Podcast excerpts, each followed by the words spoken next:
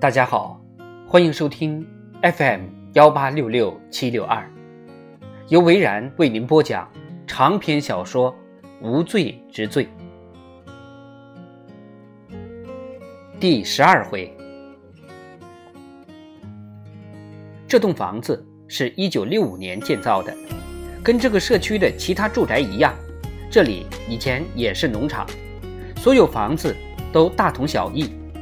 如果这一点令奥利维亚有些失望的话，那他一定隐藏得很好。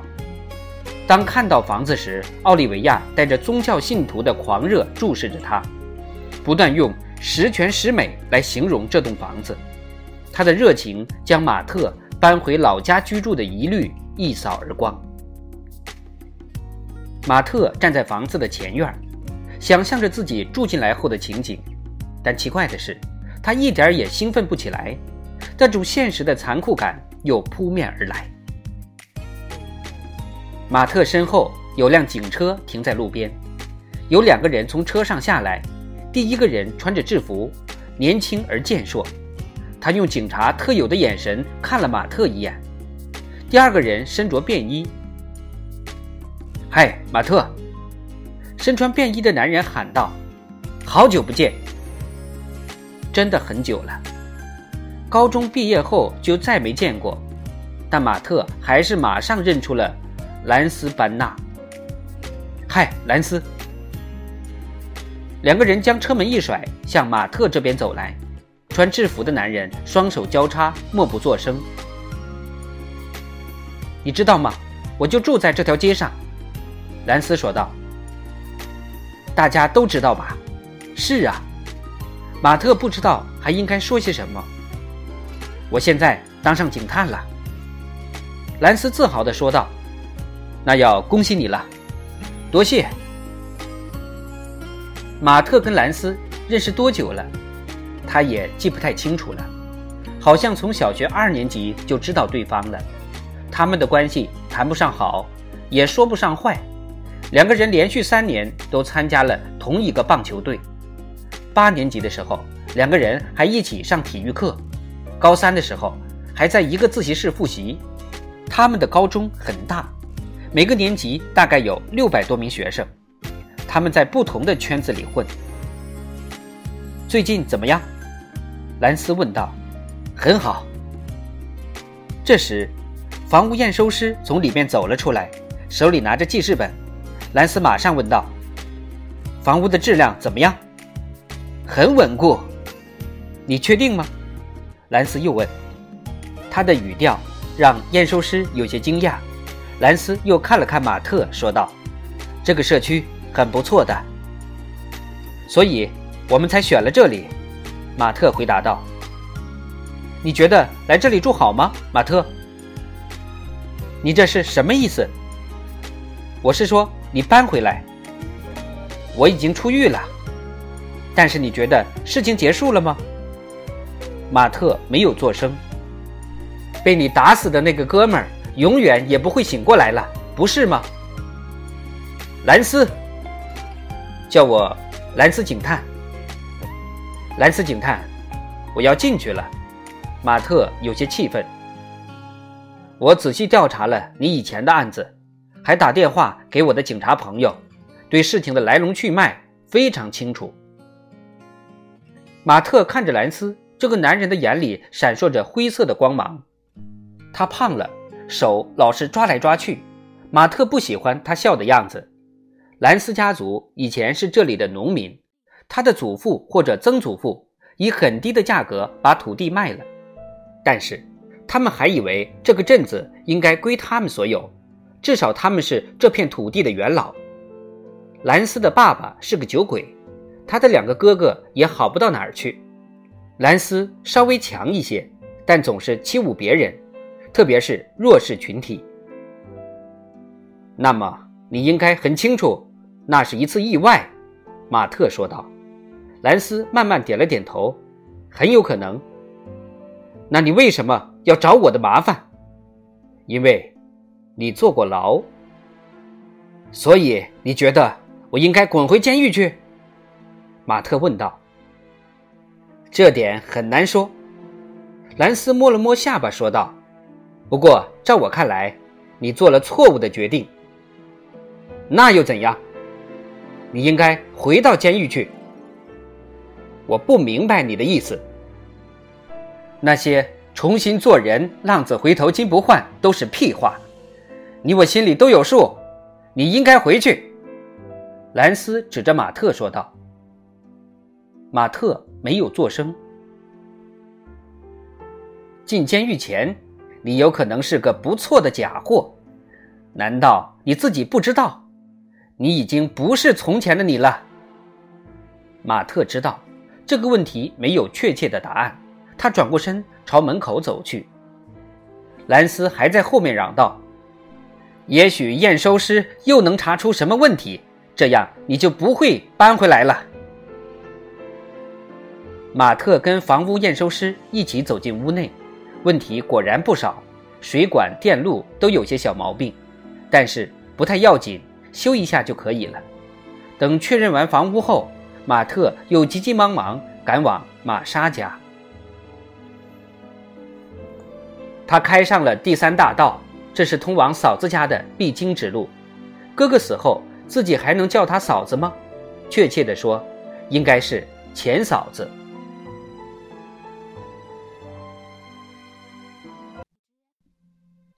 保罗跟艾伦正在铺满落叶的草地上打滚，保姆卡拉陪在他们身边。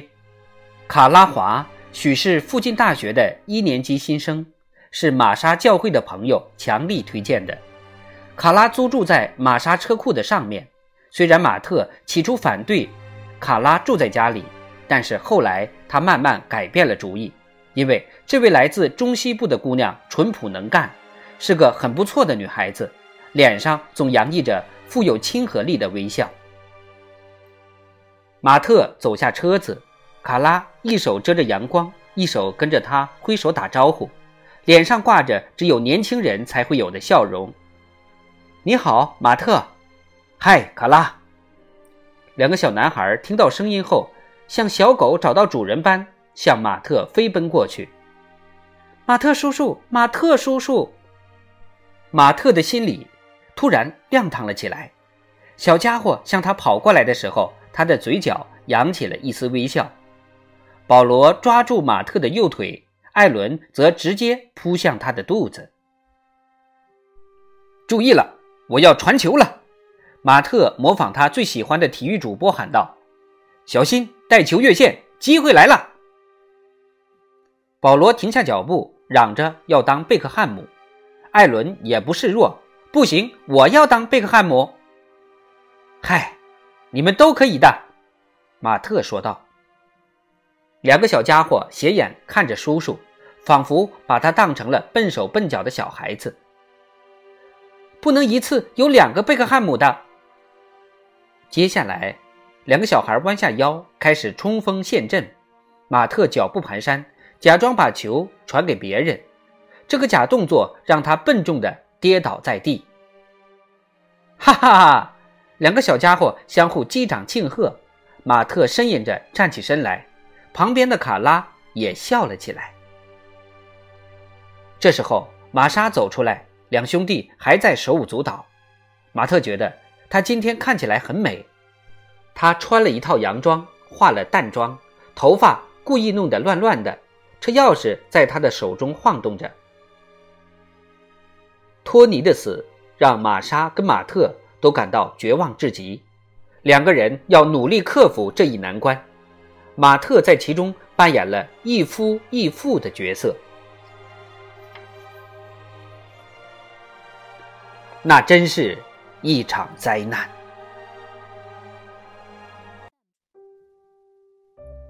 好长一段时间，马特和玛莎的抑郁情感才爆发出来。